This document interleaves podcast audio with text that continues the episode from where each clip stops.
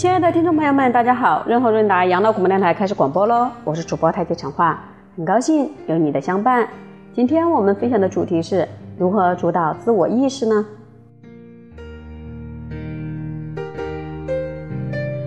文章来自于傅佩荣先生，他说：“我们从小习惯接受大人的安排，父母怎么说，老师怎么教，我们就乖乖照着做。到了中学阶段，所谓的青春期和反叛期。”表面上好像是开始为自己而活，实际上依然摆脱不了同济团体的压力以及社会上的流行风气。等到上班了，自己做了大人，生活中处处都是框架，更是习以为常，过着被动的日子。某君半夜开车，一点多了还在路上奔驰，这时看到前方亮起了红灯，他一瞥周围没人也没车，于是脚踩油门闯了过去。然后呢，一辆警车从后面。闪了出来，鸣笛追了着过来，这位朋友只好路边停车等待盘问喽。警察问：“你没有看到红灯吗？”他说：“看到了。”你不知道红灯要停车吗？他说：“知道呀。”那你为什么没有停车呢？因为没有看到你呀。这是标准的被动的典型的例子。从遵守交通规则、呃规则、上班规则、纳税、投票等等，到生活中衣食住行、吃喝拉撒。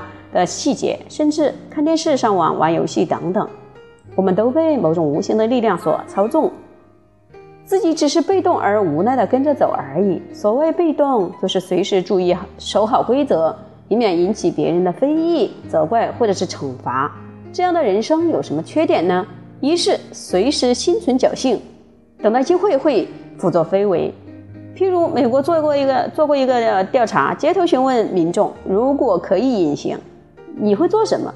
访谈结果是百分之八十以上的民众说要抢银行，隐形之后肯定不会被逮到啊，就会违法乱纪，做损人利己的事了。当然，现在还无法隐形，于是只好被动守法，无奈等待机会的出现，然后一生都没有遇上过这样的机会，而这一生也就突然浪费掉了。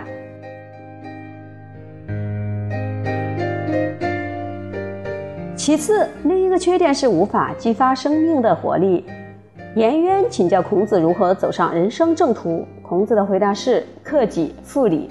这四个字的白话意思是能够自己做主，去实践礼的规范。因此，孔子会接着说：“走上人生正途是要靠自己的，难道还要靠别人吗？”换言之，人生的正途是化被动为主动，去实践一切规范，也就是自己该做的事。在此关键有两点：一是明白为何要有规范；第二就是主动愿意去照着做，把应该化解为愿意，人生就将全面改观，生命的活力也将源源不绝地涌现了。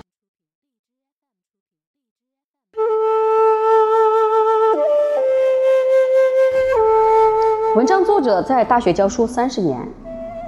做到了一点，从不请假，也从不缺课。他的秘诀就是应该上课，转化为愿意上课这样的一个想法，把上课当成权利，而不只是当成义务，然后上起课来，心情自然轻松多了。不仅如此，现在依旧保持一个习惯，就是在走进教室教书之前，告诉自己说：“今天是我第一次上上课。”这是自我催眠法，效果却十分显著。我们第一次做一件事。不是都充满新鲜感以及高度的趣味吗？由于时间一去不回头，任何事情都是无一独一无二的，也是没有重复的可能性。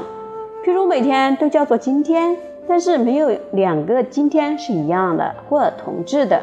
那么，我们此刻所做的事，不是宇宙中历史上唯一的一件事吗？唯一的不正是第一次吗？所谓第二次或下一次。不过是我们自己的幻想而已，是我们用来麻痹自己的。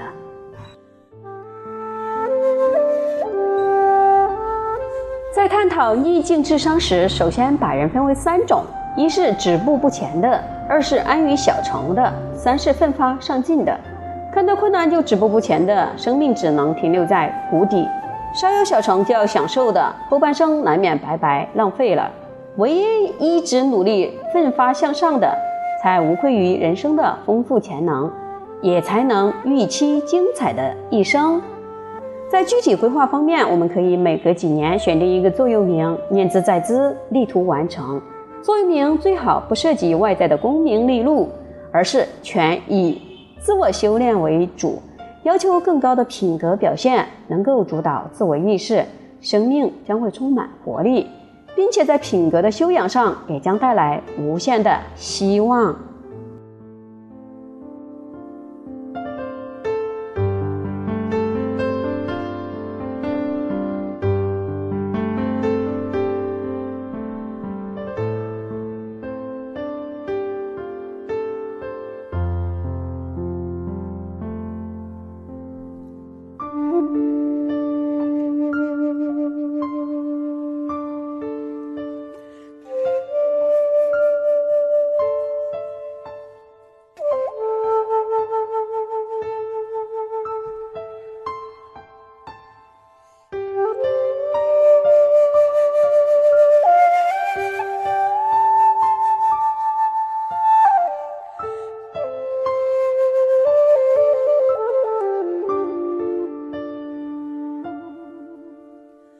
Música